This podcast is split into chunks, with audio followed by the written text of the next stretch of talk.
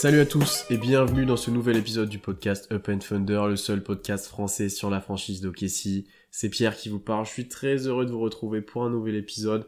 On approche des fêtes, donc épisode un petit peu spécial avec moi aujourd'hui comme d'habitude Constant. Comment ça va Constant? Ça va bien, bonsoir à tous. Euh, en cette période de fête, effectivement. On a approché, on a déjà dépassé le tiers de la saison. On approche tout doucement de la mi-saison. Ça passe vite, hein, mine de rien. Ça passe vite, mais on va avoir, euh, là, au moment où vous allez écouter ce podcast, vous êtes dans, dans une période de creux, puisque le Thunder va, va pas jouer pendant quasiment une semaine. Donc euh, vous avez tout le temps pour profiter de, de cette période de repos pour écouter ce podcast. Exactement, on enregistre juste avant le deuxième match contre Portland pour, pour, pour un titre informatif. Et aujourd'hui avec Constant, on est rejoint par Tom, qui est aussi de la rédaction War Thunder. Comment ça va Tom? Bah ça va très bien, euh, enfin, très content de retourner sur le podcast après la preview de, du début de saison, où j'ai bien dit de la merde d'ailleurs.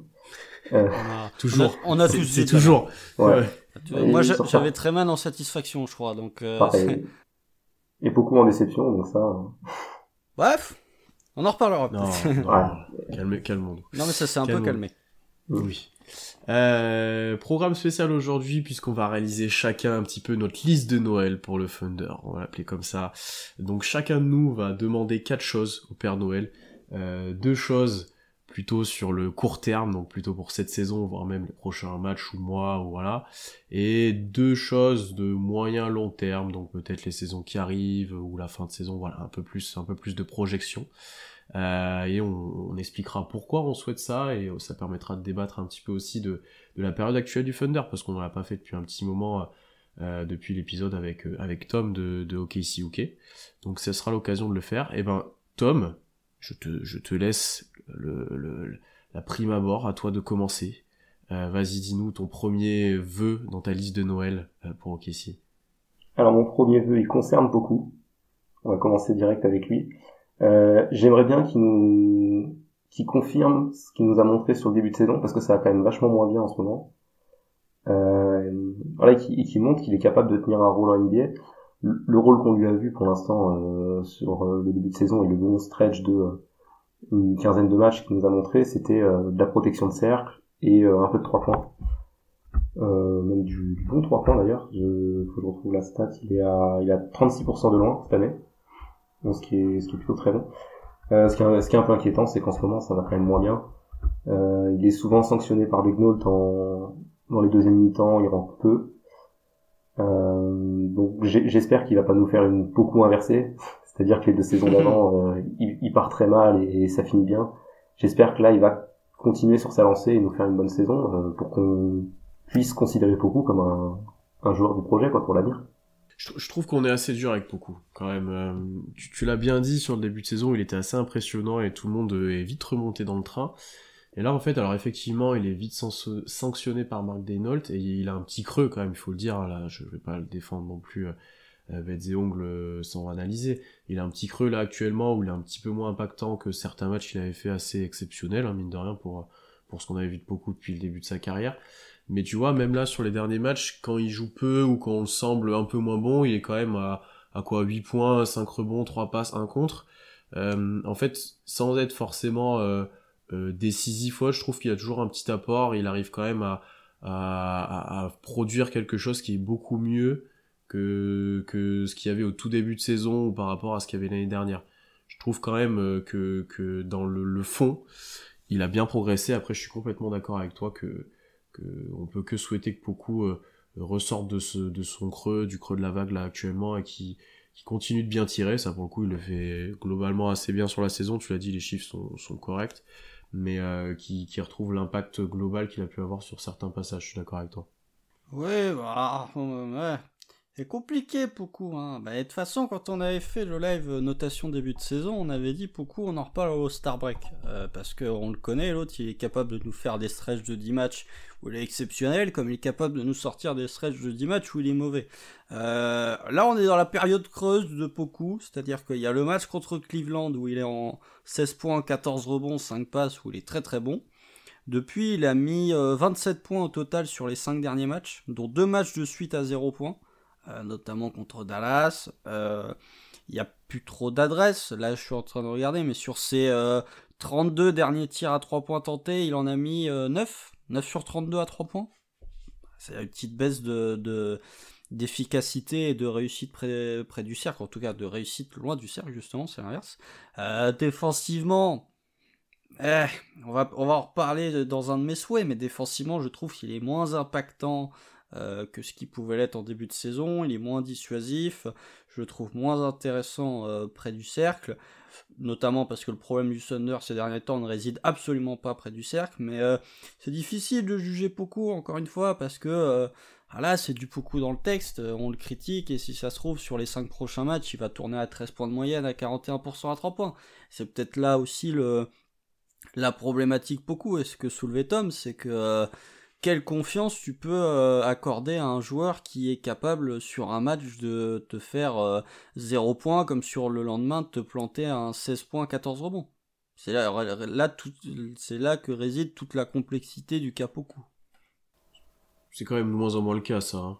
Même s'il y a des matchs qui passent à côté ou autre, t'as quand même beaucoup plus de stabilité qu'avant je trouve.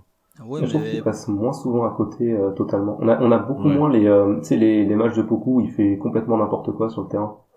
Là, sa période de creux, c'est plutôt, il manque d'impact, mais ça ressemble plus à une période de creux d'un joueur NBA classique, quoi.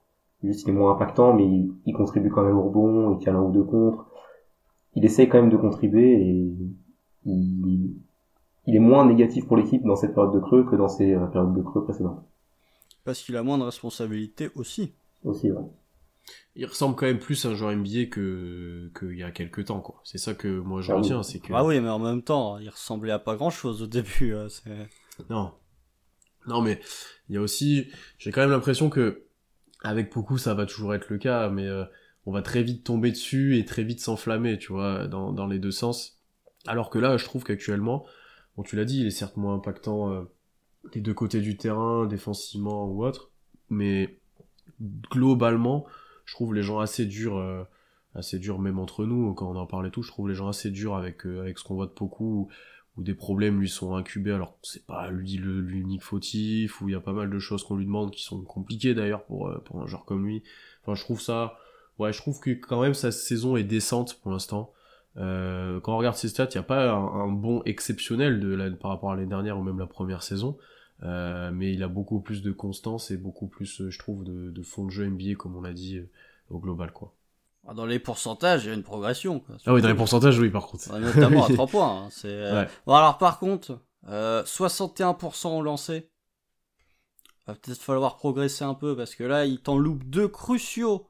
Enfin, qui auraient pu coûter très cher lors du premier match face à Portland.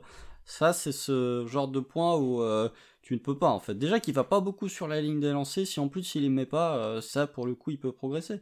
Mais euh, oui, mais c'est c'est là encore, c'est beaucoup dans, dans son ensemble, c'est que les gens vont s'enflammer parce que il y a des flashs où tu te dis c'est incroyable, il y a des gens qui vont lui tomber dessus parce qu'il y a des flashs où tu te dis mais c'est pas possible en fait. Et c'est le problème, c'est que au moment de devoir fixer les rôles, bah, cette inconstance de, de Poku, elle peut le desservir, je pense. Notamment en fin de match. Il y en a moins des, des flashs comme ça, euh, je trouve quand même. Hein. Oui, il y en, a fin De match, hein. Oui, oui, mais parce qu'il comme je t'ai dit, il est moins responsabilisé aussi. C'est sûr, c'est sûr. Ben Constant, vas-y, je te laisse enchaîner avec euh, toi ton premier vœu de, de Noël. Oui, alors moi, mon premier vœu de Noël, ce serait que l'on continue de sur la lancée des belles choses qu'on montre offensivement. Alors, on avait fait justement, puisque euh, Tom est là, en plus, dans la longue preview, dans le long podcast preview que l'on avait fait, euh, on avait parlé de l'attaque, on disait qu'on en attendait beaucoup de progression. Euh, parce que le Thunder, ces deux dernières années, avait le pire offensive rating de toute la ligue. Forcé de constater que cette année, les progrès en attaque, même s'ils sont pas monstrueux, ils sont visibles. Je trouve qu'ils sont plutôt visibles puisque le Thunder est, la 23e meilleure attaque de NBA ou la 8e pire attaque de NBA, mais dans tous les cas, tu n'es plus dernier et d'assez loin d'ailleurs. Euh, t'es passé de 103 d'offensive rating l'an dernier à 110 à 110.7, hein, c'est quasiment 7 points, euh, 8 euh, points plutôt de, de rating offensif euh, en plus. Même l'adresse à 3 points qui finalement était euh, quelque chose qui desservait le Thunder, notamment les, les deux dernières années. Bon là non plus elle est pas absolument flamboyante, mais tu n'es pas dernier, t'es 23ème en pourcentage de réussite à 3 points, t'es à 34% bah, c'est mieux que les 31 de l'an dernier. Donc oui, je trouve qu'il y a... On avait parlé aussi quand on avait fait le podcast Vrai ou Faux, on disait que le Thunder était potentiellement à un clic offensif de devenir une bonne équipe. Forcé de constater que, que cette amélioration offensivement est peut-être à l'origine euh, du fait que tu es l'équipe qui a joué le plus de matchs dans le clutch euh, en NBA cette saison. C'est que ton attaque, tu n'es pas complètement dépendant de ta défense, ton attaque peut aussi te faire gagner quelques matchs ou te rester, te faire rester dans pas mal de matchs. Clairement, ça s'est fait un peu au détriment de la défense à un certain moment. Mais, euh, c'est vrai qu'il y a des vrais progrès. T'as as des profils qui te qui t'amènent une meilleure attaque. Bon, euh, avec un apport limité, mais un Isaiah Joe c'est con, mais ça te fait un shooter, euh, ça te fait un shooter sur le terrain quand il est là, donc c'est toujours une menace supplémentaire. Jalen Williams, si t'apporte de la création, t'as bon, t'as Shea qui, qui a un niveau euh, si l'attaque si l'attaque est meilleure cette année, c'est aussi parce que Shea est, inarrêtable. Mm. Oh, et t'as oui, t'as une meilleure attaque cette année, il y a une bonne progression à ce niveau-là, même euh, c'est con, hein, Jeremy Robinson, ou un Kenrich Williams, si t'apportes plus de fluidité dans ton jeu offensif. Et le ballon circule mieux. Donc euh, même si t'as quelques mecs qui, qui sous-performent un peu à ce niveau-là, euh, tu vois, je suis sur les stats, Aaron Wiggins, il a 37% à 3 points, quoi. Mm. C'est con, mais ça, ça, ça, te fait, ça te fait beaucoup de bien à ce niveau-là. Non, c'est sûr, et puis tu l'as bien dit, il y a, surtout sur certains matchs, et même dernièrement, j'ai envie de dire, il y a beaucoup plus de circulation de balles, même quand Shea est là, euh, même quand Guidi est là, t'as l'impression que, que petit à petit, euh, la, les responsabilités, bon, avec un Shea toujours omniprésent, mais sont un petit peu plus partagées, que certains joueurs euh, hésitent moins à prendre leur, leur shoot, créer un petit peu plus, il y a plus de mouvements, etc. Euh, je remets une, je sais plus quel match c'est où t'as vraiment un line-up moi que, que, je trouve ultra intéressant avec euh, J-Dub en 4, beaucoup en 5 et les trois euh, principaux à côté. Et c'est pas contre Miami? C'est possible. Et tu voyais qu'en fait, des deux, je crois. Et, et, tu voyais qu'en fait tout le monde jouait au large et tout le monde essayait de fixer, donner, euh, passer, euh, un peu de faire de mouvement euh, off-ball, etc. Et tu voyais que c'était ça la base en fait que, que tout le monde espérait et qui commence de se créer, c'est ça. Alors bien sûr que t'as les ISO de chez très régulièrement, bien sûr que t'as Guidi qui va créer pour les autres, que t'as Dort qui va faire ses drives et ses tirs, mais globalement tu sens que y a un esprit collectif qui se développe et avec Constant on en avait parlé où on cherchait un équilibre offensif et défensif, notamment moi, je disais ça c'est l'attente que j'ai euh, des fois, c'est un match après l'autre. Euh, tu l'as dit, euh, Tom, c'est au début, l'attaque, c'était un peu au détriment de la défense. Je trouve que là, les derniers matchs, qui se finissent tous dans le clutch, globalement, enfin, même sur l'année, hein, il y a très peu de blowout, que ce soit dans, dans notre sens ou dans l'autre. tu, tu arrives à être cohérent, alors par passage, bien entendu, ça reste une équipe très jeune et avec des rotations instables, et j'y reviendrai. Euh, t'arrives quand même à être assez équilibré, à avoir des moments où tu défends dur presque à chaque match, où tu t'adaptes aussi défensivement. Euh, il y a de la zone, il y a même de la zone presse ou de la zone très haute là sur les derniers matchs. Euh, où on trappait presque des milieux de terrain. Il y a, y a, plein de choses intéressantes et ça se ressent collectivement des deux côtés du terrain et t'as un petit équilibre qui se crée. Actuellement, on n'est pas une équipe. Euh, alors certes, on a un bilan assez faible, même si on est au contact de certaines équipes à l'Ouest qui sont pas si bonnes que ça. Mais je pense que tu viens au Kessie, t'es pas forcément en mode bah c'est un match facile, on va le gagner quoi. Clairement pas. Enfin, c'est pas compliqué. C'est OKC n'est peut-être que en 13-18, mais t'es à moins 1.6 de net rating. C'est-à-dire que t'es euh, bah, un exemple tout con, mais euh, les Clippers sont à moins 0.7, les Warriors sont à moins 0.4. T'es une équipe qui se bat, euh, et t'es une équipe qui, qui fait avec ce qu'elle a, et qui effectivement va va être embêtant. C'est le problème de, de cette équipe du Thunder pour l'instant, c'est que tu n'arrives pas à profiter de certaines équipes et de certains cas de figure. Je pense notamment au match contre les Wolves, où tu as énormément de blessés du côté de Minnesota. Pour moi, c'est un match limite où tu pars favori tu n'arrives pas à en profiter et tu perds un match dans le clutch parce que plein d'erreurs parce que t'as aucune réponse pour Nazrid, etc., etc. Mais c'est une équipe qui, oui, euh, enfin voilà, combien de comebacks euh, le Thunder a fait cette saison en étant mené de 10 points à un moment dans le match? Quasi toutes nos victoires, elles partent d'un moment où t'es à moins 10 dans le match et où tu reviens. Donc, euh, ouais, c'est une équipe combative. Bon, ça c'est historique du Thunder, je crois. Je crois que toutes les équipes qu'on a eues, ça réagit quand on est derrière souvent. Ça dépend des, des, années et des équipes, parce que ces deux dernières années. Euh... Ouais, oui, bon, bon, tu réagissais moi. Ouais. euh, à mon tour, peut-être de donner mon premier souhait de Noël, et alors c'est quelque chose que je m'attendais pas à parler dans un épisode euh, en décembre, c'est Darren Wiggins, qui pour moi doit jouer 15 minutes à tous les matchs. Euh, parce que euh, il joue pour l'instant moins que l'année dernière, il produit presque autant et plus efficace, Tom l'a dit tout à l'heure, 37% à 3 points. 6 matchs startés, 6 matchs gagnés. On est à 8-5 quand il joue plus de 20 minutes. Euh, et en fait, enfin, alors certes, il est un petit peu plus vieux et j'en reparlerai après, mais c'est un role player déjà très correct en fait parce qu'il est utilisé sur trois postes. Euh, il défend plutôt nettement d'ailleurs sur ces trois postes, qui est très intéressant. Et en fait, un peu à l'image de, de Kenrich Williams, il a un impact presque toujours positif quand il rentre. Euh, qu'il mette des tirs ou pas. Bon, pour l'instant, il les met, mais voilà. Mais même quand il les met pas, il va t'apporter sur des drives ou sur des cuts. Il va t'apporter défensivement sur des switches par l'intensité, le seul, etc.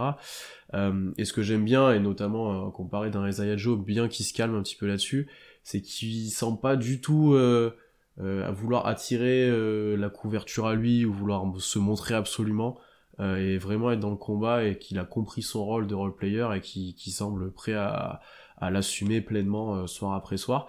Alors Bien entendu, c'est pas la priorité à développer. Euh, Wiggins, il y a un Treman par exemple, des Ousmane Dieng aussi qui, qui sont bien plus intéressants à développer actuellement, mais pour moi, il mérite quand même de voir le terrain assez régulièrement, c'est quelque chose qu'on défend, qu'on défend, je pense, Constant et moi, et que si tu veux être un minimum compétitif, lui, il te, il te le permet de l'être euh, plus que d'autres.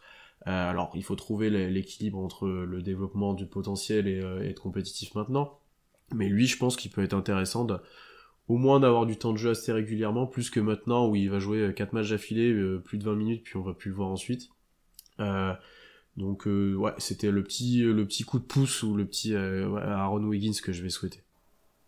Le, petit coup de chapeau à Aaron Wiggins. Euh. Ouais, ouais, c'est ça. Ouais, ouais, non, mais le théorème Aaron Wiggins, c'est inversé hein, cette année. Hein. C'est maintenant, c'est dès qu'il est starter, on gagne le match, quoi. C'est. On n'était pas bien fan de lui, toi et moi, même au début de saison. Après, avec la Summer League, on a dit bah il faut le garder parce qu'il était bon. Mais là, actuellement, il est vraiment pas mauvais, quoi. Ouais, bon, alors après, encore une fois. Aaron Wiggins à 36% à 3 points et Aaron Wiggins à 30% à 3 points, c'est quand même pas le même joueur. Hein. Mais, force est de constater ouais, mais tu, vois le gap entre un Aaron Wiggins à 36% et, puis à 30% et un Isaiah Joe à, à 40 puis à 30 c'est pas le même tu vois non plus tu vois ce que je veux dire ouais, mais... Isaiah Joe il est, il est unidimensionnel comme joueur hein. il est là pour shooter et seulement ça seulement pour ça quoi. oui c'est pour ça que je, je voulais mettre ça en valeur un petit peu tu vois je serais peut-être un poil moins dur que vous sur Joe parce que je trouve que défensivement il y a quand même des progrès ces derniers temps euh, je pense il est que un peu maigre. Je, je, oui, il est un peu maigre, mais je, je trouve euh, le Azael Joe des euh, des deux dernières semaines limite plus intéressant que le Azael Joe des deux premières semaines. Je, suis d'accord avec toi sur ça. On en a parlé, je suis complètement d'accord. Parce qu'il défend, il provoque des charges. tu peux, je pense que le match contre Portland, je crois que sur certaines séquences, il est sur le parquet en défense dans le clutch si je dis pas de bêtises.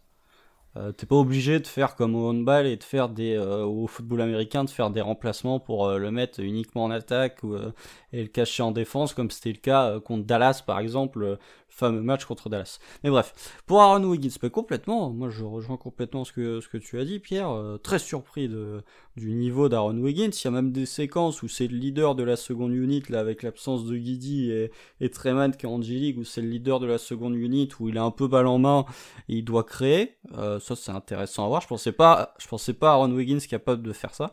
Euh, après, au niveau du, de cette euh, confrontation entre développement et compétitivité, bah, la question est vite répondue pour citer un célèbre arnaqueur.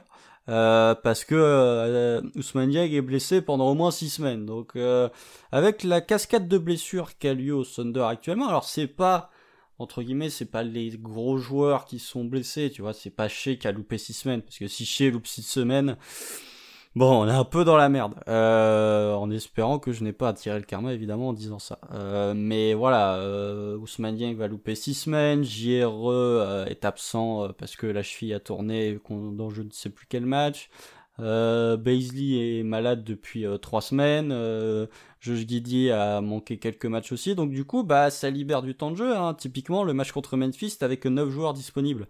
Donc du coup, euh, Aaron Wiggins, il se retrouve avec sa vingtaine de minutes. Et effectivement, il, contribue largement. Contribue largement. Mais c'est un peu... Euh, lui avec euh, un autre gars dont je veux parler euh, parce qu'il est assez exceptionnel, c'est des jokers entre guillemets que, que Marc Delnote lance, pas tous les matchs, mais qui contribue et qui, qui élève le, le, plafond du sort. Enfin, non, qui élève plutôt le plancher du, du Thunder sur un match, plutôt que le plafond.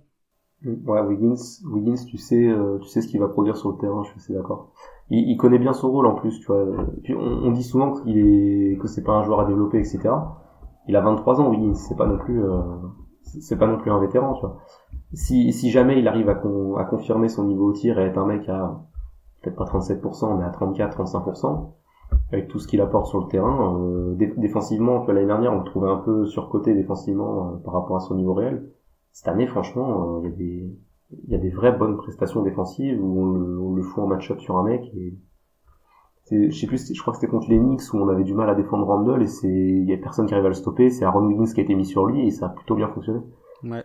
Donc, euh, donc ouais ouais bah euh, totalement d'accord. Wiggins oui dans, dans le but d'être compétitif, c'est un mec que tu fais jouer tous les soirs. La question, c'est est-ce qu'on veut, euh, est-ce qu'on veut vraiment euh, être 100% compétitif, on va le dire comme ça.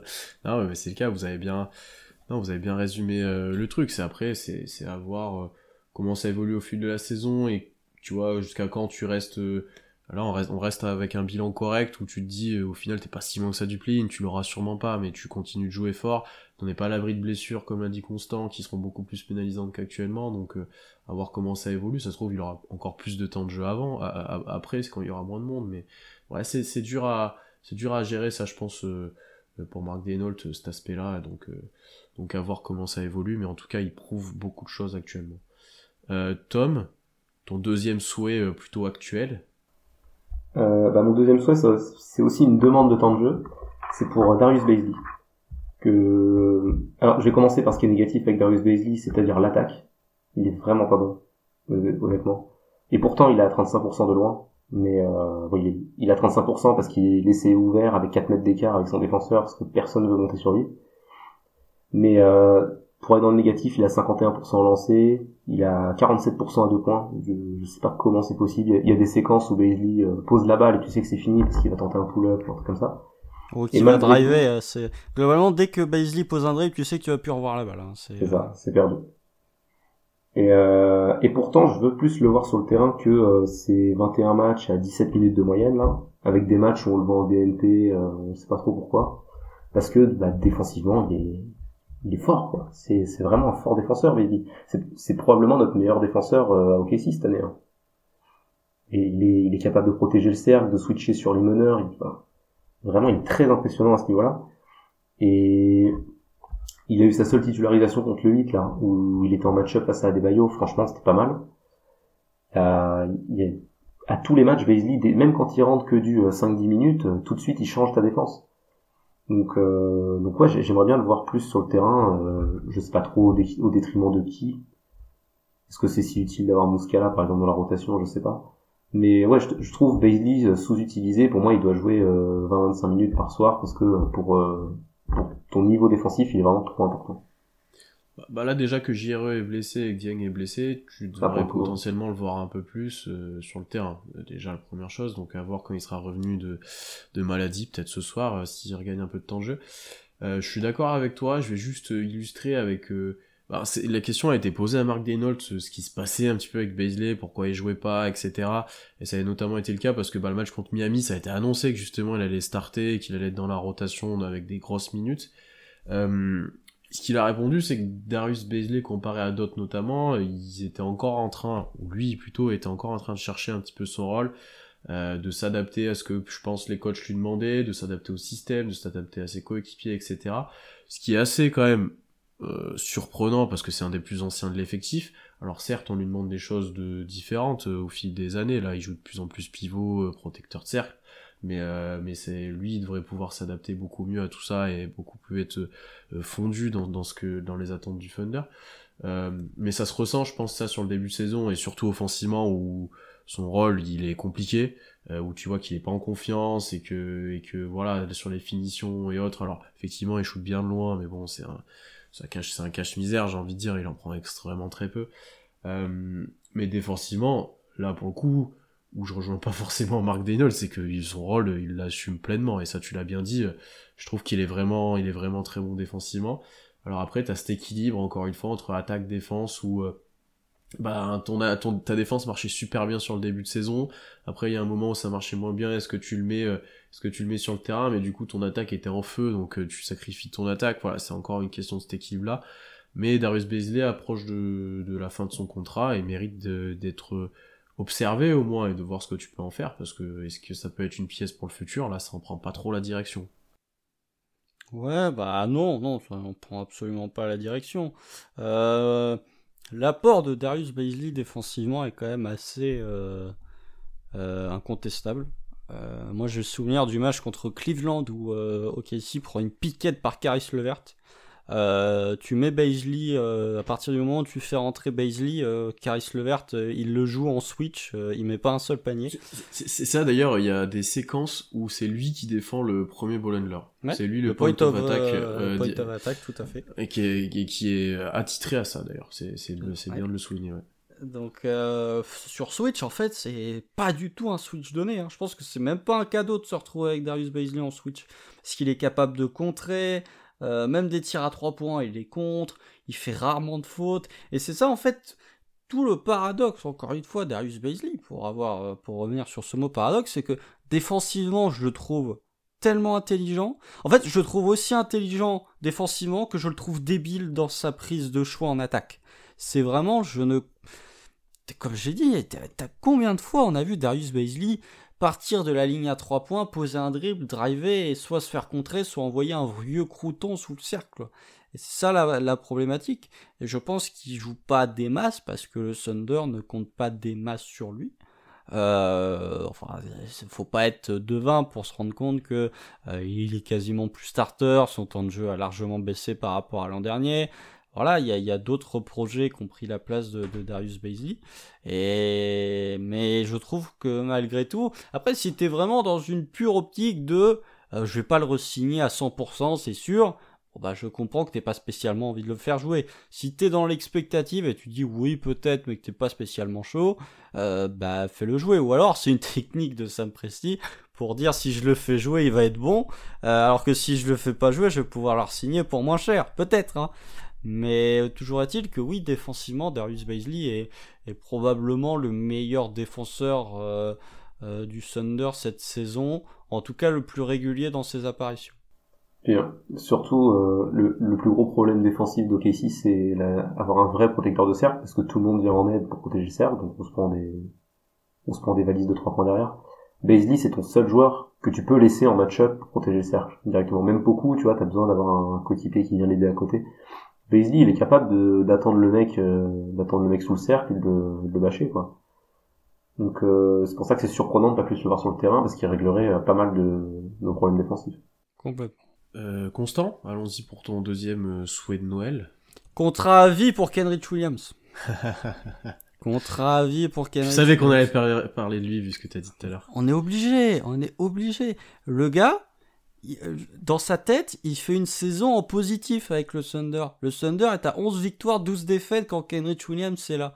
Euh, son retour est fracassant. Enfin, il y a, euh, tu vois là, bizarrement les matchs que Kenrich Williams a manqué, c'est là où tu fais une série de 5 défaites consécutives qui est ta pire série de l'année. C'est les matchs que Kenrich a loupé. Étrange quand même. donc ouais, Kenrich, voilà, il c'est pas celui dont tu parles le plus dans les victoires du Thunder, mais je trouve qu'il est tellement précieux dans, dans plein de domaines en fait. Euh, c'est pas forcément lui qui va prendre non plus le, plus gros spotlight, tu vois, tu parlais de Joe, Kenrich il fait des trucs euh, moins visibles que de rentrer des grands trois points, mais il est tellement valuable. Je trouve que euh, que ce soit, il, est capable de tout faire par petits bouts en fait. Il est capable de créer un peu, il est capable de prendre des rebonds offensifs, il est capable de te mettre un ou deux shoots de loin de temps en temps. Il y a que les lancers. Euh, les lancers, faut pas les, faut pas lui demander à Kenrich parce que ça, il sait tout faire, mais il sait pas les lancer, il sait pas faire.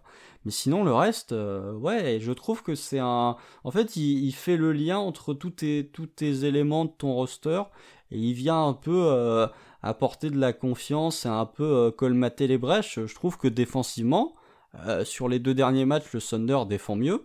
Euh, c'est pas totalement inhérent au retour de Kenneth Williams. Il provoque trois charges lors du match face à Portland. Bon bah voilà, c'est des trucs qui ça évite de te prendre un tir ouvert à trois points, ça évite de te prendre un tir sous le cercle. C'est des pertes de balles brutes et nettes et voilà, je trouve que Kenrich, on peut en dire ce qu'on veut, mais il est vraiment, vraiment très, très, très valuable dans cette équipe du Thunder. Je, me souviens, Constant, que dans les premiers épisodes de l'année, j'avais dit qu'il était moyen pour l'instant et tout. Euh, là, je regarde les pourcentages et quand j'ai vu les derniers matchs là, incroyable. Enfin, déjà, pourquoi plein d'équipes ne sont pas en train d'appeler pour essayer de l'avoir. Ouais, la prolonger, c'est bon. Ouais, mais bon, tu, tu te dis, euh, voilà. Et bah, je peux que être d'accord avec toi.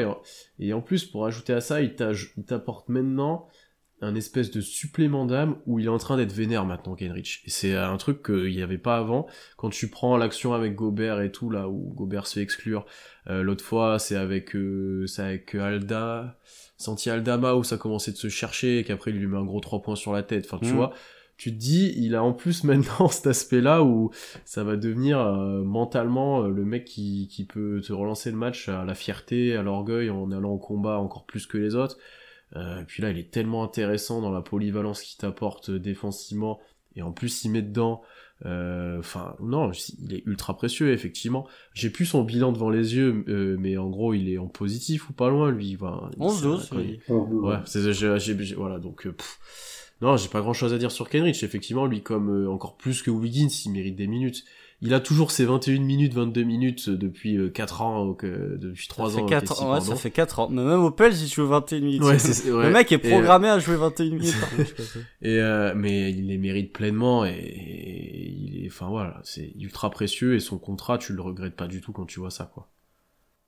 Et puis lui, pour le coup, tu le mets en fin de match. on parlait beaucoup qui était privé de fin de match. Kenrich, par contre, il fait beaucoup de bien, il comble des brèches euh, un peu partout, c'est c'est vachement impactant. Et je savais pas qu'il avait un alors en plus de ce côté euh, Vislar qu'il est en train de développer là qui est qui est toujours sympa dans ton équipe. Euh, je savais pas qu'il avait un pull-up à mi-distance.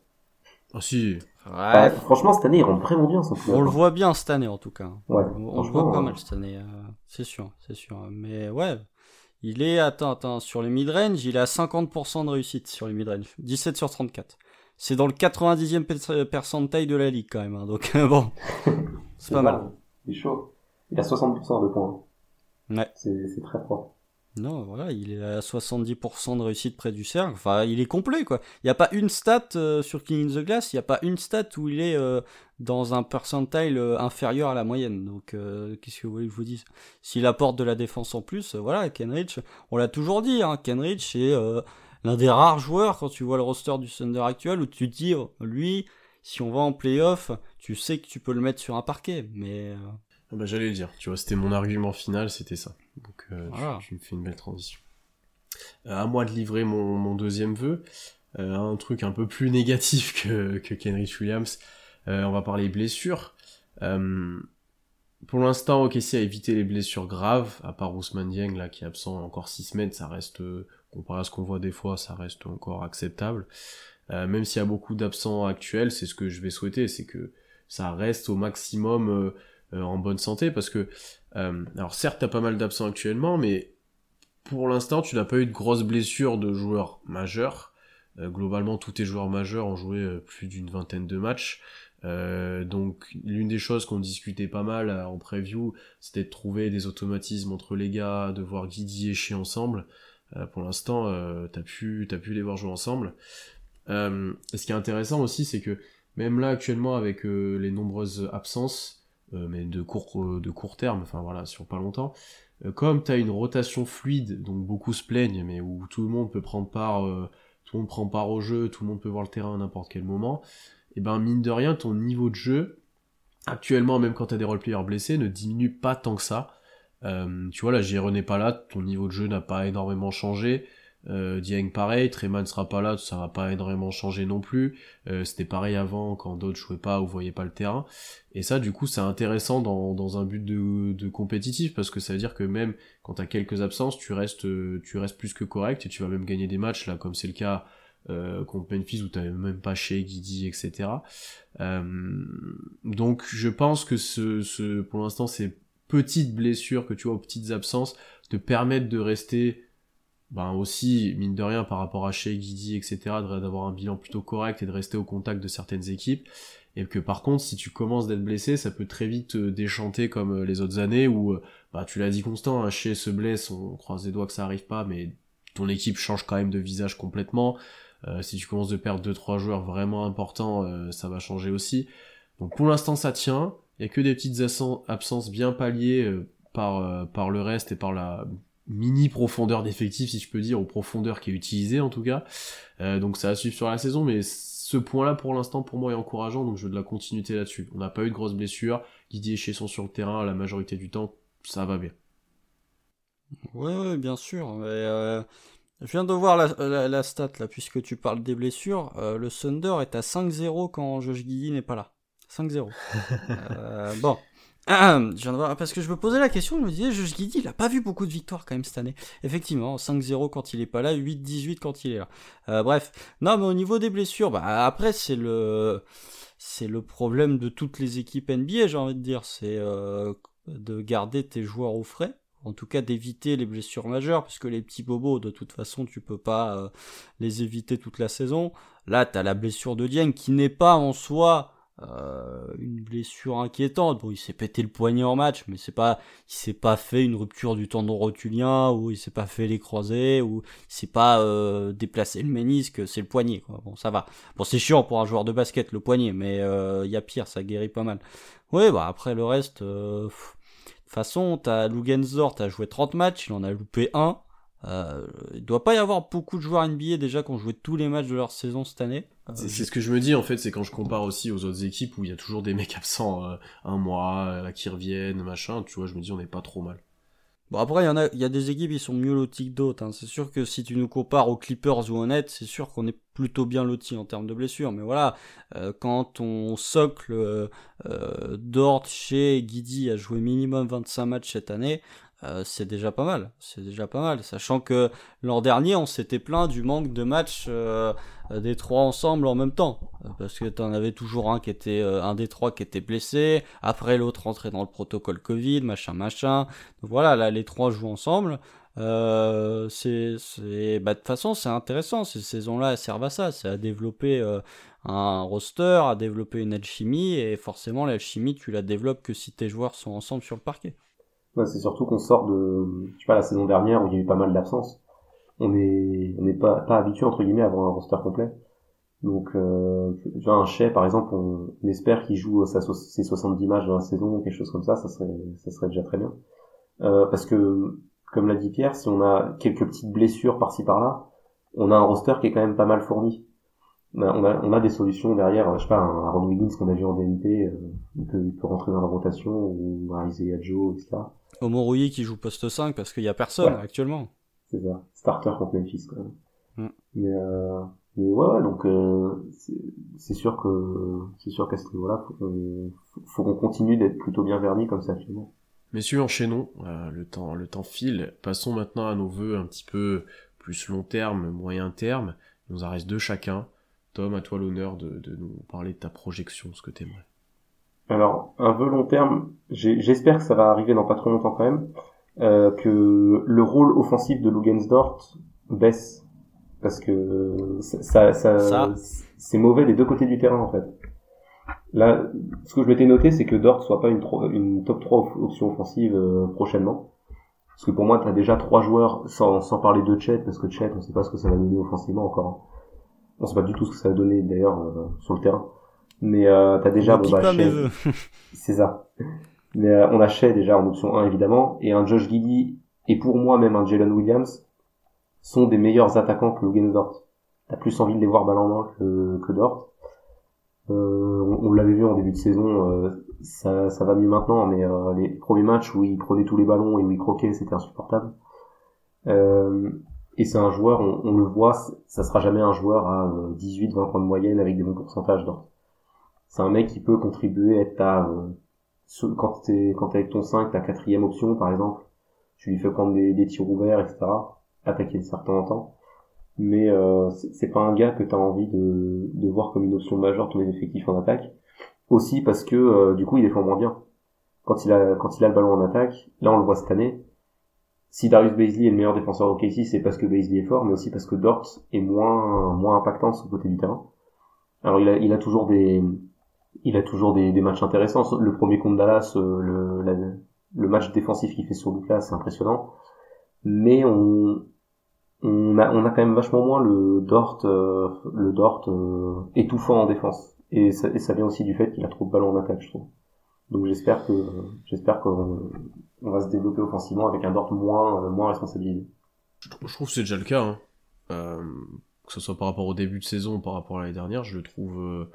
Euh, bon là, il y a plus il y a plus de chez etc. Donc forcément, mais je trouve qu'il s'adapte petit à petit à ce rôle-là où il prend moins de tirs et il a un peu moins de responsabilité. Je pense que Dort après a une très grande confiance en lui, en son tir et en son jeu offensif. Ça, euh, donc ça aide pas. Euh, mais tu vois, quand je vois le match contre Memphis où il n'y a pas Shea, pas Guidi et qui prend 14 euh, tirs, je crois, quelque chose comme ça. Ouais, mais 24 points. C'est honnête. points 8 sur 14. C'est honnête et, et d'ailleurs ces pourcentages sont de retour à peu près comme l'année dernière, on s'en rapproche petit à petit.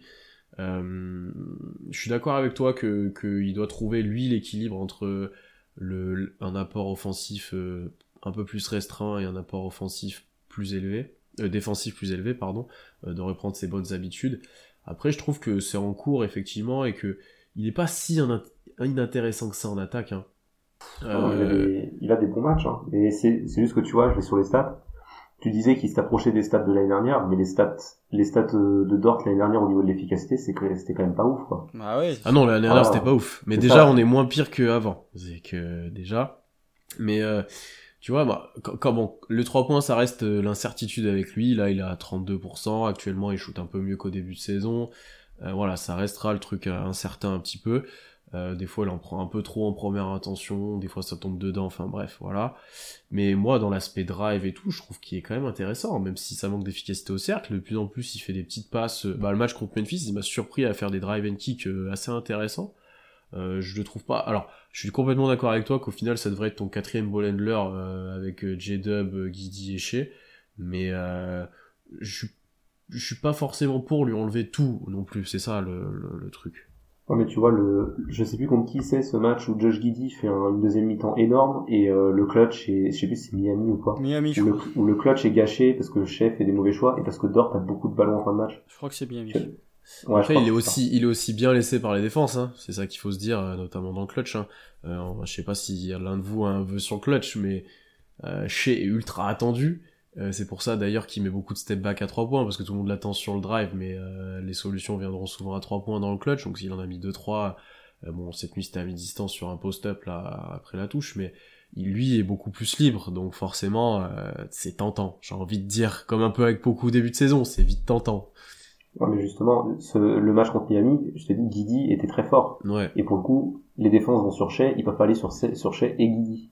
Tu vois, ça m'avait quand même pas mal surpris que Guidi ait quasiment aucun ballon dans le clutch et que Dort les joue, quoi. Moi, je vais rejoindre un peu, un peu ce que vous avez dit. Je me demande si c'est pas contre Dallas. Ah, je sais plus. Parce que euh, contre euh, Miami, dans le quatrième, dans le quatrième quart, pardon, Dort, il tente qu'un seul tir. Donc, euh, bon, bref, c'est, un des matchs. Voilà. non, bah moi, j'ai un scoop pour vous, comme a dit un grand entraîneur de football. Euh, Lugensdort, c'est un peu le factor X de Thunder parce que dans, dans les victoires, Lugensdort, il est en 16 points, 4 rebonds, 2 passes, à 44% au tir et 37% à 3 points. Dans les défaites, il est à 37% au tir et 29 à 3 points. Donc c'est littéralement, en fait, les matchs que tu gagnes, c'est parce que Ludort est souvent très bon. Les matchs que tu perds, euh, les contre-performances de Ludort n'aident pas. Euh, bon, bah du coup, ça peut rejoindre euh, comme ça. Je vais pouvoir faire un autre vœu parce que je je sais pas si vous allez en parler, mais du coup, ça rejoint un vœu moi que j'avais sur le long terme. C'est je ne comprends pas pourquoi on donne toujours autant de ballons dans le clutch à Dort alors qu'il y a J-Dub qui est arrivé dans le roster cette année. En fait, je préfère, euh, moi c'était euh, mon souhait long terme, c'était euh, responsabilise plus J-Dub dans le clutch, quoi. Parce que je trouve que, en fait, ça devrait être lui limite ta deuxième option offensive dans le clutch parce que on voit les difficultés de Josh Giddy à la création de son propre tir notamment au niveau du handle J-Dub il a pas ce problème en fait et je le trouve beaucoup plus fluide balle en main que, que. Je le trouve beaucoup plus euh, simple à, Enfin, je le trouve beaucoup plus intelligent, je le trouve beaucoup plus facile pour essayer d'atteindre l'endroit où il veut aller sur le parquet. J-Dub, il a quand même un bout de shoot à mi-distance, euh, notamment dans, dans, des moments importants. Il l'a montré euh, lors du match face aux Spurs où il n'y avait pas chez. Donc voilà, je trouve que ouais, c'est Lugensdort, il sera jamais aussi efficace que quand il sera réduit son, rôle offensivement. J'avais posté la stat, je sais plus quand, au moment où on fait une série de victoires où euh, il tournait à 37% à 3 points. C'était le moment où il tentait que 11 tirs par match. Là, on est dans des séquences où euh, il prend un peu plus le lead de l'attaque. moi, je ne supporte plus ces 3 points en première attention à 45 degrés. Tout le monde sait que, que Ludort à 45 degrés, il est pas efficace. Sauf lui. C'est vraiment, c'est, euh, c'est ça qui me frustre, quoi. Euh, mais c'est, voilà, c'est 31% de réussite sur les 3 points qui sont pas dans le corner, alors qu'il est à 40 dans le corner. Bref, euh, moi j'aimerais voir Ludort euh, faire des drives, prendre des 3 points à 0 degré, et défendre. Et c'est à peu près tout. Et je suis prêt à laisser beaucoup plus de responsabilités offensives à J-Dub parce que je pense que J-Dub, euh, autant défensivement il me déçoit un peu, autant offensivement je trouve que euh, il mériterait parce qu'il en a la capacité. Donc là ton, ton vœu c'était euh, plus de J-Dub dans le clutch, moins de Dort. Plus de responsabilités offensives à J-Dub, ouais. Si je résume, bon, je, je suis d'accord avec toi que J-Dub, tu l'as bien dit, dans la création pour lui-même, vu le niveau de Treman, j'ai envie de dire actuellement, c'est lui qui est certainement ton deuxième, ton deuxième meilleur joueur là-dessus. Hein. Dort manque d'efficacité, même s'il est capable de, de blow by la plupart des défenseurs sur les switches, il manque euh, clairement d'efficacité ensuite. Donc euh, non, là-dessus, je, je, suis d'accord avec toi. Après, euh, ouais, je pense que plus les années vont passer, surtout plus l'effectif va se densifier, si je peux dire. Euh, moins Dort aura de, de, situations comme on, on, ne les aime pas, j'ai envie de dire. Euh, tu vois, quand tu vas rajouter un chat potentiellement l'année prochaine, et voir un autre rookie top 10, etc., petit à petit, je pense que Dort aura un rôle bah, qu'on attend un petit peu plus de lui, ou alors il va progresser aussi, parce que, mine de rien, Dort, euh, sans augmenter ses chiffres d'efficacité ou autre, offensivement, il monte de plus en plus de choses. Alors en bien ou pas, et voilà, ou efficacement ou pas, mais en tout cas, il, il monte de plus en plus de choses. Alors peut-être qu'un jour, il, il, ça se calmera sur ça et l'efficacité augmentera sur chacun des compartiments du jeu. Bon, bah messieurs, à moi de, à moi de d'enchaîner du coup si t'as fait ton vœu constant. Bah, moi mon vœu, bah, ouais. c'était un demi vœu. Tu veux, tu veux le finir ton. non bah du coup je, je, vais reprendre un autre, mais comme ça on va faire rapide parce que je sens que je sens qu'on va pas en parler. Euh, une saison à 30 points de moyenne pour chez Gidius Alexander. Je sais pas si on va en parler dans les volontaires. Il faut quand même parler de chez. Ce qui fait cette saison, c'est quand même assez extraordinaire. Euh, je me souviens, on en avait parlé, euh, je sais plus si c'était en live, en podcast ou dans la conversation privée. On se disait, non mais en début de saison, il était à 30 points de moyenne. On se disait, non mais jamais de la vie, ça va tenir. Ça il, va fait, tenir ouais. il fait une saison à 27, euh, déjà il sera très bien. Putain, on est à 31 matchs, il est à 31 points de moyenne. Il y a un moment où, euh, en fait, ça tient. Parce que l'efficacité, elle baisse pas elle est moins élevée qu'en début de saison où il mettait vraiment tout, euh, notamment à mi-distance. Il compense par le, les lancers, enfin les lancers. Chez a le meilleur pourcentage au lancer de toute la ligue parmi ceux qui un minimum, euh, un nombre décent, donc mi minimum 40 tentatives. Il 4, quasiment 94% de réussite au lancer, en en tentant 10 par match. Donc euh, lui, pour le coup, on se plaignait l'an dernier du fait qu'il avait pas euh, les calls de superstar. Bon là, pour le coup, il les a. Ouais. Euh, je pense que bon, ça j'ai déjà dit, mais t'es euh, fan de l'équipe qui joue le Thunder. Bon, il y a certains calls sur chez, tu fais ouais, bon. Non, il te saoule. Je pense qu'il te saoule. Hein parce qu'il va chercher des fautes avec son faux rythme où il se jette un peu où il y a les bras ou voilà où il y a les bras qui poussent un ouais, peu ouais, aussi un, euh, oui voilà un peu c'est pas à l'Arden c'est pas la même chose mais il y a des calls euh, que, que Les, les bras qui poussent, hein. c'est un peu LeBron. Ça, mais... Ouais, mais euh, il, ouais, il, il commence de s'adapter lui aussi à, à son rôle et, à, et au coup de sifflet pour avoir ça et que ça soit son, son pain soir après soir les lancer parce que c'est quelque chose que normalement tu devrais avoir régulièrement, et même quand ton adresse est pas là, on a vu certains matchs où il mettait pas dedans, il s'est appuyé sur ça pour scorer. Et effectivement, euh, est-ce que c'est plus important qu'il mette 30 points de moyenne ou qu'il soit meilleur scoreur de la ligue? Ça, ça va être peut-être plus dur.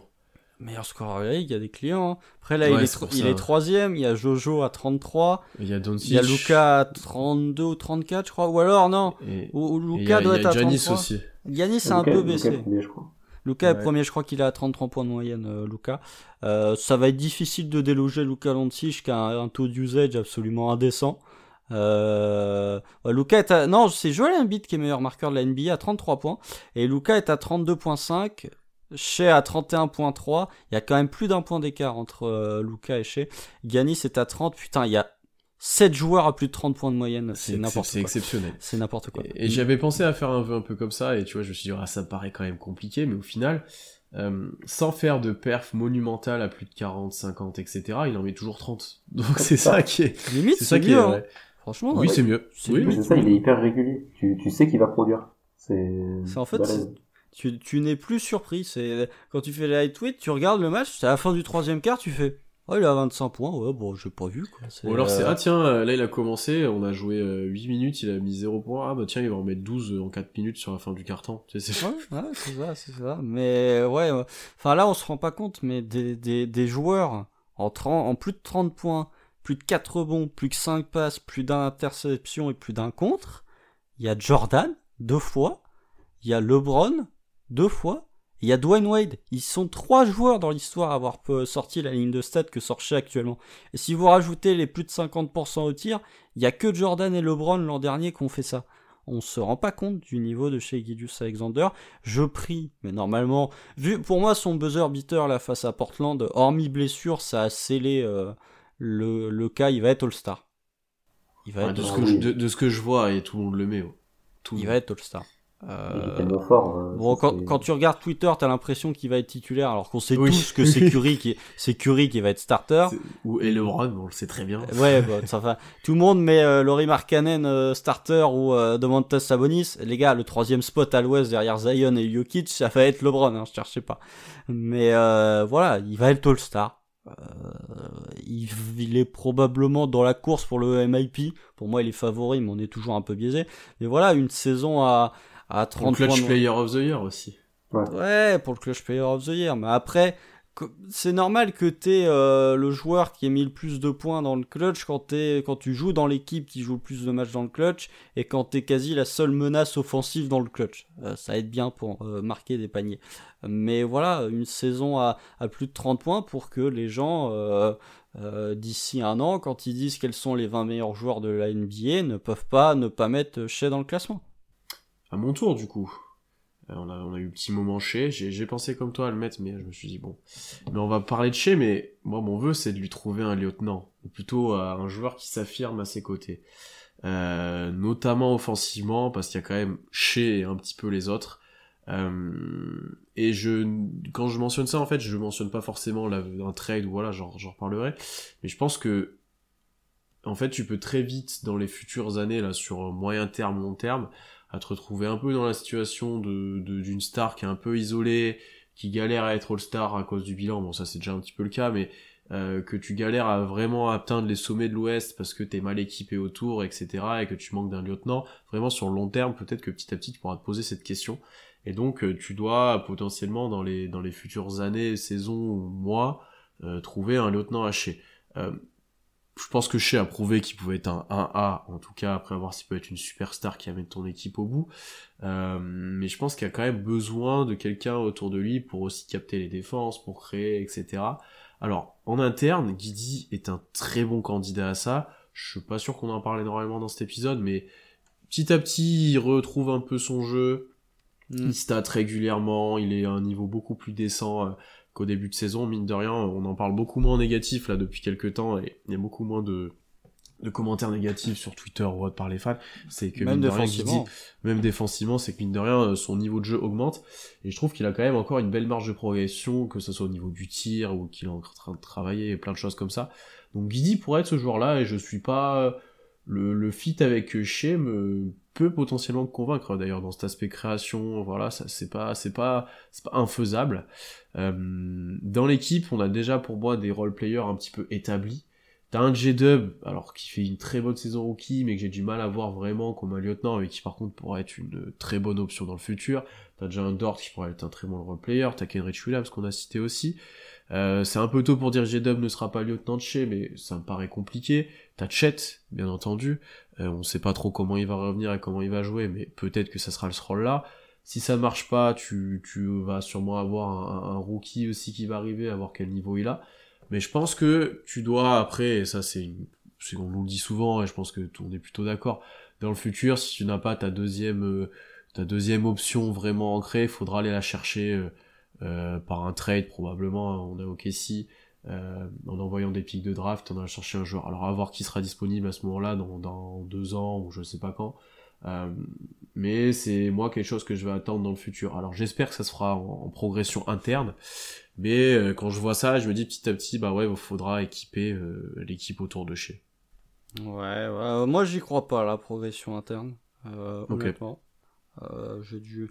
En fait, euh, mais moi c'est complètement un vœu que que j'avais euh, parce que je pense que l'an dernier quand on avait fait la draft, j'avais dit je voulais du talent offensif notamment en termes de shot making.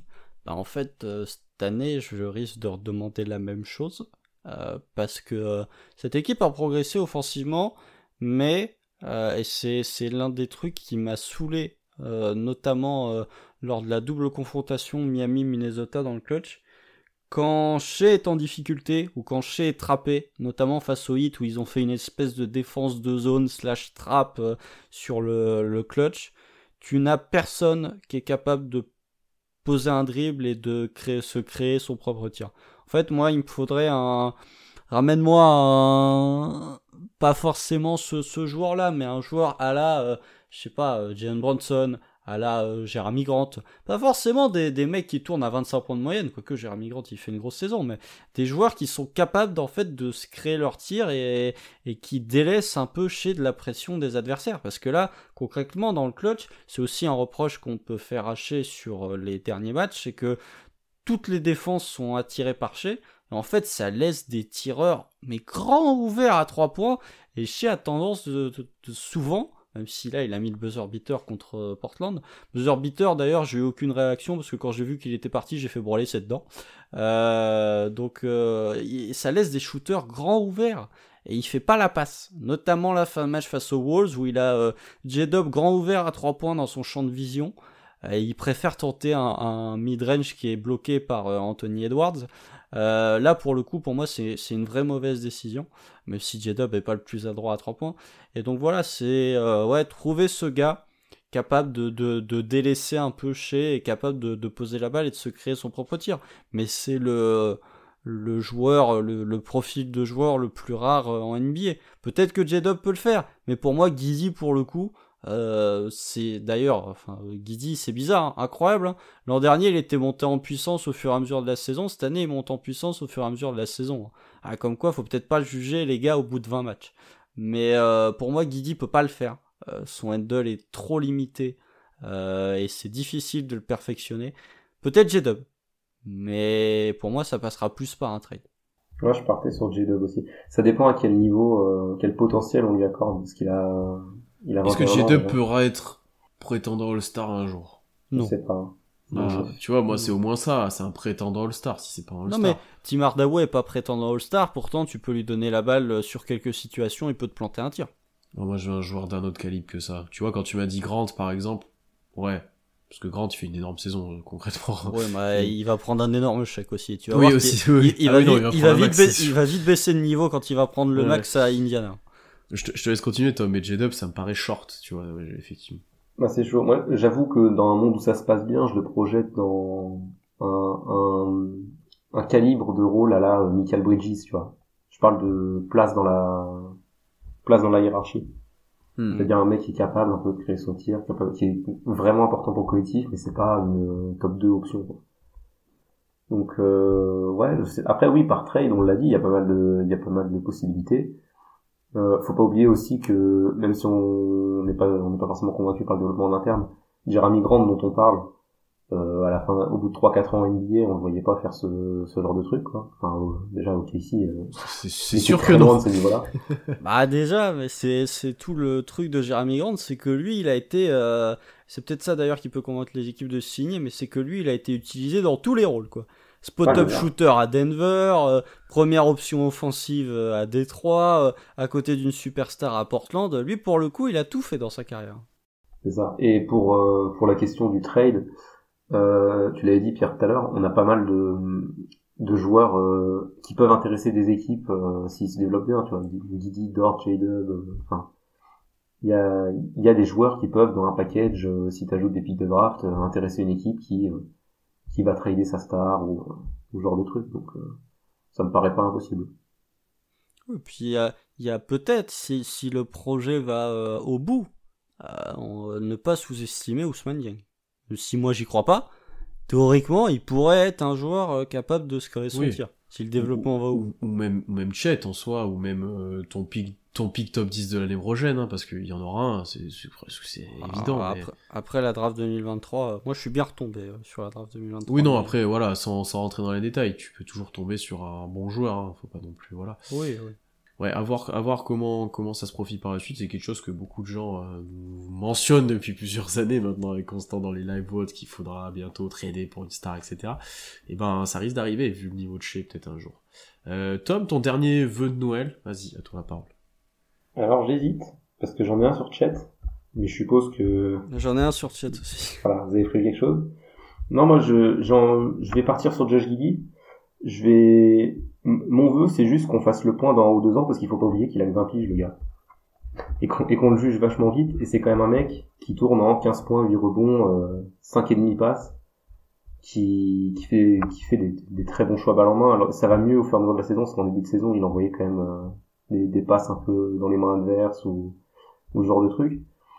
Et que c'est un mec, si euh, ses points faibles, il arrive à les, à les combler, à les combler en partie, ce sera jamais un lockdown défenseur, mais s'il arrive à être correct défensivement, ça, ça sera un plus.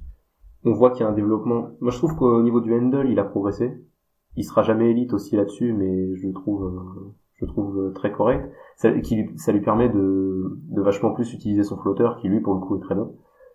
Euh, et aussi ne pas oublier qu'il progresse au tir cette année. Et que c'est un truc qui peut, qui qui peut faire de Guidi un joueur d'un tout autre calibre s'il a un, mec à 35-36% à 3 points. Genre euh, là on, on, le voit, Guidi il les prend avec vachement plus de confiance ses tirs. Euh, bon la mécanique est pas parfaite, hein, mais euh, mais il, il a l'air d'être prendre plus en rythme. Il est passé de 26 à 32%. La saison n'est pas finie, mais il y a un vrai progrès. Donc ouais, pas, oublier que Guidi a 20 ans et que c'est un projet long terme. Que c'est déjà un mec qui a un plancher qui est très solide, parce que c'est un, un passeur génial mais que c'est un gars qui peut, tu vois, là on n'y croit pas forcément pour l'instant, mais ça se trouve c'est lui ton numéro 2. Tu vois, si, si à un, moment dans sa carrière il tourne en 20 points, il commence à développer un, un petit mi-distance ou quoi, il est en 20 points, euh, 8 rebonds et euh, 7 passes, bah c'est, c'est très fort comme, euh, comme niveau. Donc ouais, j'ai, j'ai envie de juste pas forcément en ayant des attentes spécifiques autour de lui, mais d'observer la progression de Didi et, et qu'on, qu'on fasse plus le point sur lui et son, et son plafond euh, dans, dans un ou deux ans, quoi, plutôt que le juger euh, à court terme. Ouais, bah, pas, pas grand chose à ajouter. Euh, non, progrès sur le tir, je suis d'accord. Euh, c'est peut-être là où je me dis que l'association chez euh, Guidi peut fonctionner parce que c'est encore largement perfectible, mais au moins il y a des signes de d'espoir pour le développement du tir de Guidi. Après le reste, ouais, moi je Défensivement, je le trouve moins impactant dans la création pour les autres que l'an dernier. Bah, d'ailleurs, ses stats à la passe sont plus basses que, celles qu'elles étaient l'an dernier. Après, il faudrait checker à, cette même période de l'année, l'an dernier, à combien de passes il était de moyenne, parce que ça a bien augmenté. Euh, à partir de janvier, il a pris une autre mesure. Mais ouais, euh, je suis mitigé. J'ai entendu des gens qui, n'étaient pas fans du Sonner et qui disaient que Guidi faisait beaucoup de stats pads dans des défaites. Sur- Sur des fins de match, des fois, il sur y a un certains, peu de flotteur. sur certains, oui, mais bon, euh, je trouve que c'est de moins en moins en fait. C'est que je, je Ouais. dis, euh, il est de plus en plus. Enfin voilà, c'est quel est le. Je, vous- je vous le demande à, à vous, mais aux- les gens qui nous écoutent peuvent aussi faire- se faire la réflexion. Quel est le dernier mauvais match de Josh Giddy Vraiment mauvais match. euh, C'est chaud euh, de tête là. euh, ça fait un moment quand même qu'il a pas fait un. Je regarde ses stats en même temps. Ouais, contre Memphis Là-bas, Ouais, là, Memphis, il a 4 ouais. sur 13. Après, tout le monde ça. se fait débranler. hein, donc, euh, Oui, c'est ça. Celui-là, j'ai l'impression que c'est une anomalie parce que tout le monde euh, se fait ouvrir en deux. Concrètement, euh, ouais. Ouais, le vrai mauvais match, c'était celui-là, le dernier. hein. Parce que sinon, euh, il New est en avant, là, où il est benché en fin de match. Ouais, mais parce que sinon, il est en 14-14. Enfin, c'est pas compliqué. Je, je dis, euh, sur les 8 derniers matchs, euh, il y en a 6 en double-double, point passe, euh, point rebond, pardon. Euh, Il y a du 21-12-7 face aux Wolves. Il était vraiment bon face aux Wolves. Vous regardez le match contre Miami, il est en 19-11-7. Euh, je me souviens, euh, c'est dommage que euh, ben, c'est contre Lou Dort, mais voilà, c'est c'est le lay-up de Lou Dort là où il fait un airball sous le panier, c'est contre Miami. Donc c'est contre Miami qui chie. euh, T'avais raison, Tom. Et après, on se prend à 3 points. Et alors que si Lou Dort avait mis son lay-up, on aurait été à plus 7, on aurait gagné le match. Mais je me souviens, avec Pierre qui faisait le LT, on disait, bah, Guidi va probablement être MVP de ce match, quoi. Et il a été d'ailleurs. Parce qu'il était très Alors bon. que Shea avait mis euh, 30, plus de 30 points. Je crois qu'il voilà. a mis 23 points dans le troisième Ouais. quart. Ouais. Donc, donc voilà, ouais, euh, moi j'attends. euh, Peut-être on fera le point dans un an, mais moi je dis déjà, voyons le mois de janvier et le mois de février de Josh Giddy. Euh, Peut-être qu'il va encore euh, continuer à monter en puissance. Ouais, et tu vois, tu, tu parlais de ses stats à la passe, il est aussi moins responsabilisé, je trouve, main. Oui. L'année dernière, il avait plus de stats parce que bah, Shea a été blessé à un moment donné, etc. Donc, c'était Bien sûr. difficile de mener l'attaque. Et tu vois, sur les 8 derniers matchs, euh, pour finir, il est en 15 points, 10 rebonds, 5 passes, à 43% à 3 points. Et 2,5 turnovers, donc moins de pertes de balles. Parce que c'est un peu le problème de Guidi à la création, c'est qu'il tente des trucs un peu improbables parfois. Et qu'il perd de ballon. Non, mais je me dis, lui, pareil, quand il aura plus de cibles pour sa création, que ça soit déjà notamment un- un- une vraie menace intérieure, etc., il sera encore meilleur aussi. Et effectivement, tu prends de la patience, Tom, et c'est, on doit, on doit se rappeler, oui, effectivement, qu'il vient juste d'avoir 20 ans. D'ailleurs, ça fait vraiment pas très très longtemps qu'il a 20 ans. Euh, donc soyons patients avec lui. Il y a des progrès euh, visibles maintenant euh, comparé à sa saison rookie. Tu l'as très bien décrit, euh, notamment au tir. Euh, il a très mal commencé, il a très vite réagi. Donc non, je pense que l'optimisme revient petit à petit par rapport à Josh Giddy. Euh, après, ne pas retomber dans l'in- l'inflammate de l'année dernière où tout le monde était beaucoup trop chaud euh, euh, avec Josh Giddy, mais effectivement, et ça peut être une... Lui, c'était le premier que j'avais cité en termes de lieutenant de deuxième option, et potentiellement ça pourrait le devenir. Après, il a un jeu qui te pousse, qui te pousse pas à la confiance en termes de scoring, euh, voilà, avec son tir, avec comment il évolue, mais, mais il peut trouver des solutions et il peut devenir de plus en plus efficace, c'est certain. C'est certain. C'est c'est un joueur qui est difficile à lire, Guidi, qui est Ouais. très atypique. Donc c'est compliqué. Tu vois, J-Dub, on arrive à peu près à, à se faire une projection, à s'imaginer un peu quel rôle il pourra avoir au maximum. Guidi, c'est hyper dur en fait. Sait pas, perso, je sais pas trop où le situer. Il y a pas trop d'équivalent, hein. Ça, c'est ça. Je suis, euh, ouais. Le problème des équivalences, c'est soit c'est Steve Nash, soit c'est Michael Carter Williams. Donc, euh. Ouais. soit c'est Jason ou Kidd. Ben. Simmons, ou Ben Simmons, tu vois. Ouais, ou Ben Simmons, mais Minus Elite Defense quand même. hein, Ouais. donc, euh, Oui, c'est ça, et sans le côté athlétique, mais avec, ouais, c'est super bizarre à comparer Josh Giddy. euh. Euh, Vas-y, Constant, toi, pour ton dernier, euh, dernier vœu sur Chet, du coup, j'imagine. Bah, on parlait de présence à l'intérieur. Pitié que Chet euh, soit le joueur que l'on pense être. Euh, parce que là, ça fait au- aussi un peu lien avec euh, l'actualité. C'est que le Thunder se fait débranler euh, sur les trois points ouverts. Le Thunder est la sixième équipe qui tente, qui laisse le plus de trois points grands ouverts et la troisième en pourcentage de réussite. Donc tu laisses les mecs grands ouverts, en plus tu prends des trois à haut pourcentage de réussite. Pourquoi? Parce que tu passes sous les écrans, ça, ce qui est assez inhabituel, notamment quand tu défends Tyler Hero, je vois pas l'intérêt de passer sous l'écran, euh, mais aussi parce que tu viens trop aider dans la raquette. Alors euh, c'est peut-être parce que Mark Delno te fait pas confiance à ses intérieurs, euh, mais toujours est-il que bah, quand tu viens over LP à l'intérieur, bah tu libères des gars dans le corner et globalement un tir à trois points grand ouvert dans le corner, il n'y a pas meilleur tir statistiquement, si tu raisonnes d'un point de vue purement analytique, il n'y a pas meilleur tir que ça. À moins, à moins d'avoir un tir grand ouvert sous le cercle, il n'y a pas mieux. Euh, donc euh, c'est les tirs les plus coûteux, c'est les tirs les plus rentables et tu te fais défoncer. Alors que si Chet était là, euh, je pense pas que tu viendrais autant aider euh, sous le cercle. Et je pense qu'offensivement, il pourrait t'apporter euh, une espèce de menace sur lob en pick and roll que tu n'as pas du tout, puisque Baisley ne joue plus. Euh, même beaucoup, euh, il fait pas grand chose sur pick and roll euh, près du cercle, parce que généralement il fait des pick and pop. Euh, tu n'as pas cette verticalité euh, que tu avais notamment avec euh, Nerlens Noel euh, dans les années où le Thunder allait en playoff, euh, ou avec Moses Brown aussi potentiellement de temps en temps euh, quand il savait attraper la balle. Mais euh, ouais, j'espère que Chet va être ce joueur euh, qu'on nous vend et que euh, on, croit être parce qu'il pour moi il va t'apporter du tir, de la présence à l'intérieur, que ce soit défensivement ou offensivement. En fait, il est quand on avait fait le podcast preview de saison, on se disait euh, le, le Thunder ou, ou quand Chet s'était blessé, je crois, c'était plutôt quand Chet s'était blessé, on s'était dit le Thunder en fait, si le Thunder fait une bonne saison, tu peux te dire ouais Chet il va t'apporter grave de trucs. Et là le Thunder fait plutôt une bonne saison puisque tu es en course pour euh, gagner euh, entre 30 et 35 matchs. Et en plus, les trucs qui te pénalisent actuellement sont les points forts de Chet. Donc tu peux être hypé euh, potentiellement par l'arrivée de ce joueur. Complètement à voir après comment il est utilisé défensivement sur, euh, sur l'homme à homme euh, au poste bas par exemple, ou sur ces choses-là, ou s'il est plus en protecteur cercle secondaire, ou voilà. Mais c'est sûr qu'il va te régler beaucoup de problèmes de protection de cercle, vu ce qu'on a vu lui, ne serait-ce qu'en Summer League et de ce que tu peux attendre.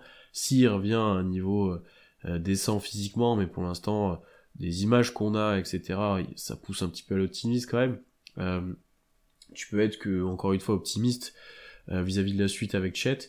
Euh, ça va être intéressant de voir aussi, ça c'est un truc qu'on discute beaucoup en interne, qui sera associé à lui, tu vois, est-ce que ça sera un Baisley s'il est encore là, est-ce que ça sera un Poku pour faire euh, les Finn Tower, est-ce que ça sera un J-Dub ou un, un 4 plus petit en termes plus un ailier, voilà, ce sera intéressant.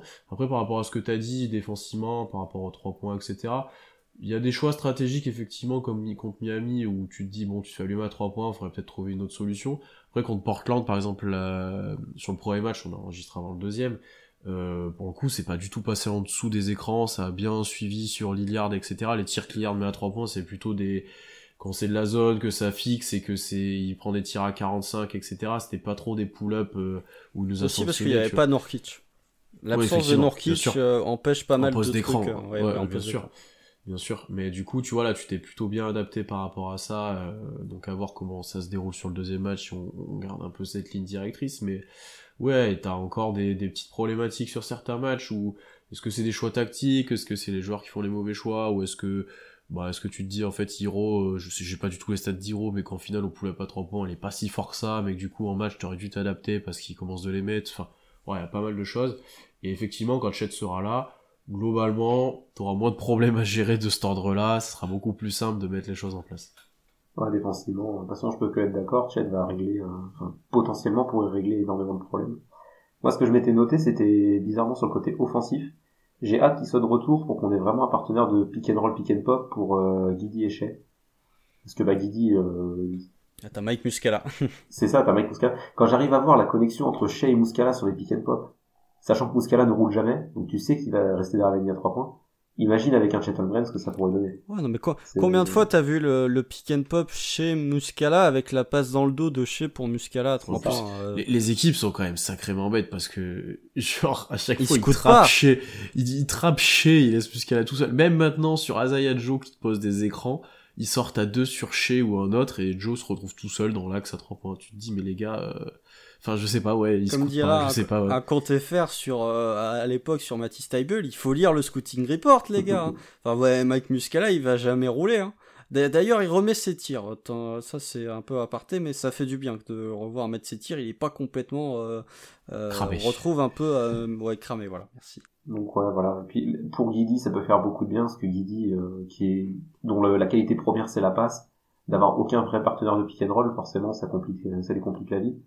Avec un Chet Holmgren, ça peut, ça peut lui permettre d'avoir vachement plus d'impact dans le jeu offensif. Je vais finir avec mon dernier vœu de, de Noël. un peu plus actuel celui-là, mais qui prendra peut-être du temps, c'est de trouver de la régularité.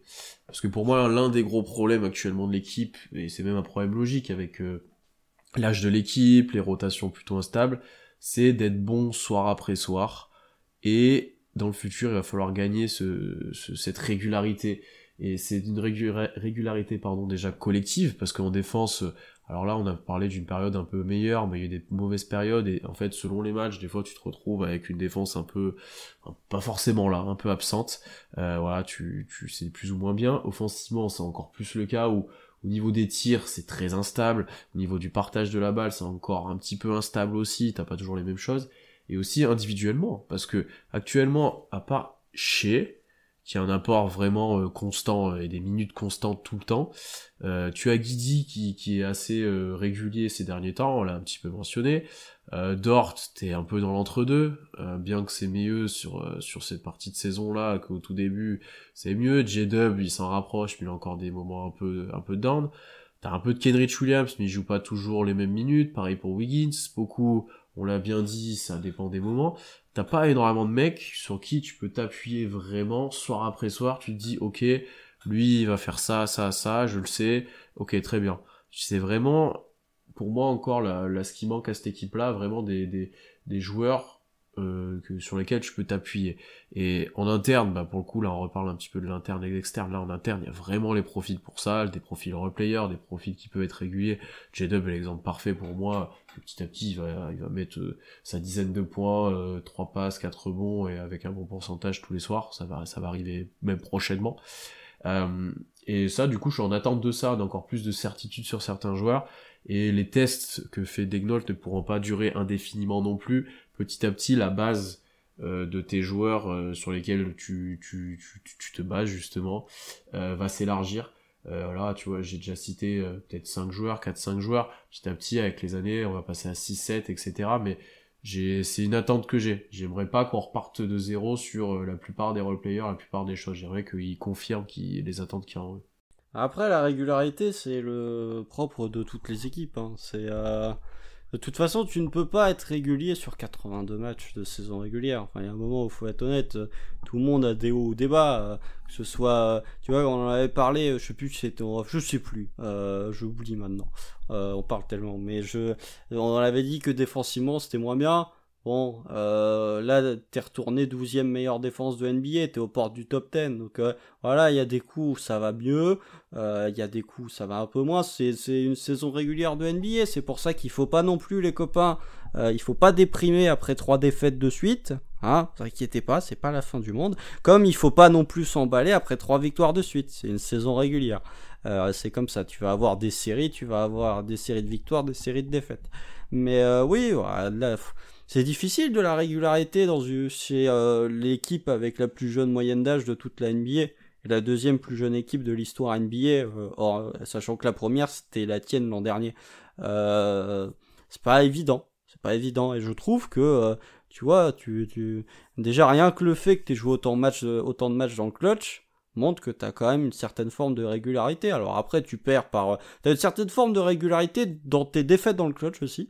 Mais euh, voilà, tu perds parce que tu manques d'expérience. Euh, je pense qu'on est... Euh, moi le premier, hein, mais je pense qu'on est un peu trop exigeant dans le clutch face à, encore une fois, l'équipe la plus jeune de la ligue. C'est normal que une équipe aussi jeune se fasse taper par des équipes plus expérimentées dans le clutch. Donc ouais, moi je... C'est... C'est difficile à trouver. Euh, comme équilibre et comme euh, régularité. Ça va pas arriver tout de suite, mais c'est déjà pour moi bien plus régulier que l'an dernier. Ouais, c'est ça. Comme, tu l'as dit, on est l'équipe la plus jeune de NBA ça, ça va venir avec l'expérience. Avec le fait que les joueurs trouvent leur rôle, etc. Tu vois, on a, on a que deux vrais vétérans dans l'équipe. Bon, Mouskala, en termes de régularité, c'était pas simple en début de saison. Mais sinon, c'est un mec que tu t'attends qui rentre ses tirs. Sinon, Kenrich, en termes de régularité, euh, ça va, tu vois. Donc, pas trop, je suis pas trop inquiet là-dessus, mais c'est vrai que oui, si on veut, comme, toute équipe en NBA, si tu veux passer un cap et devenir compétitif, outsider puis contender, c'est euh, trouver de la régularité et des certitudes le plus possible. C'est quelque chose, bah, bien sûr, qui viendra avec l'âge euh, et petit à petit, mais euh, c'est quelque chose qui manque actuellement et que moi je, je souhaite sur, sur le futur. Euh, messieurs, est-ce que vous avez un dernier point à ajouter ou est-ce qu'on conclut ce, ce déjà long épisode? On n'en avait pas fait depuis longtemps et comme tu as dit Constant, il y a une petite pause donc ils pourront, les gens auront le temps d'écouter. Un Dernier. titre pour le Thunder, lol. Ouais. le, le- le- le choix, le choix numéro 1 à la loterie. Oh non, non, moi je veux le titre. euh, quitte à faire des vœux, autant faire le vœu ultime, hein, franchement. Non, ouais, on aura, on aura l'occasion de bientôt de parler playoffs, on l'espère, on l'espère. En tout cas, Tom, merci d'être venu avec Constant et moi, de nous avoir supportés pendant cette presque 1h20. Euh, pour euh, tous les auditeurs, ben, n'hésitez pas à vous abonner sur toutes les plateformes d'écoute, Twitter, Instagram, à tout ce qu'on fait. On va revenir très rapidement, dès la semaine prochaine, mardi soir même sur Twitch, je peux l'annoncer, pour la deuxième édition du Thunder Quiz. Euh, un épisode qui nous avait fait énormément rire l'année dernière. On avait pas, c'est beau, un super moment avec tout ce présent.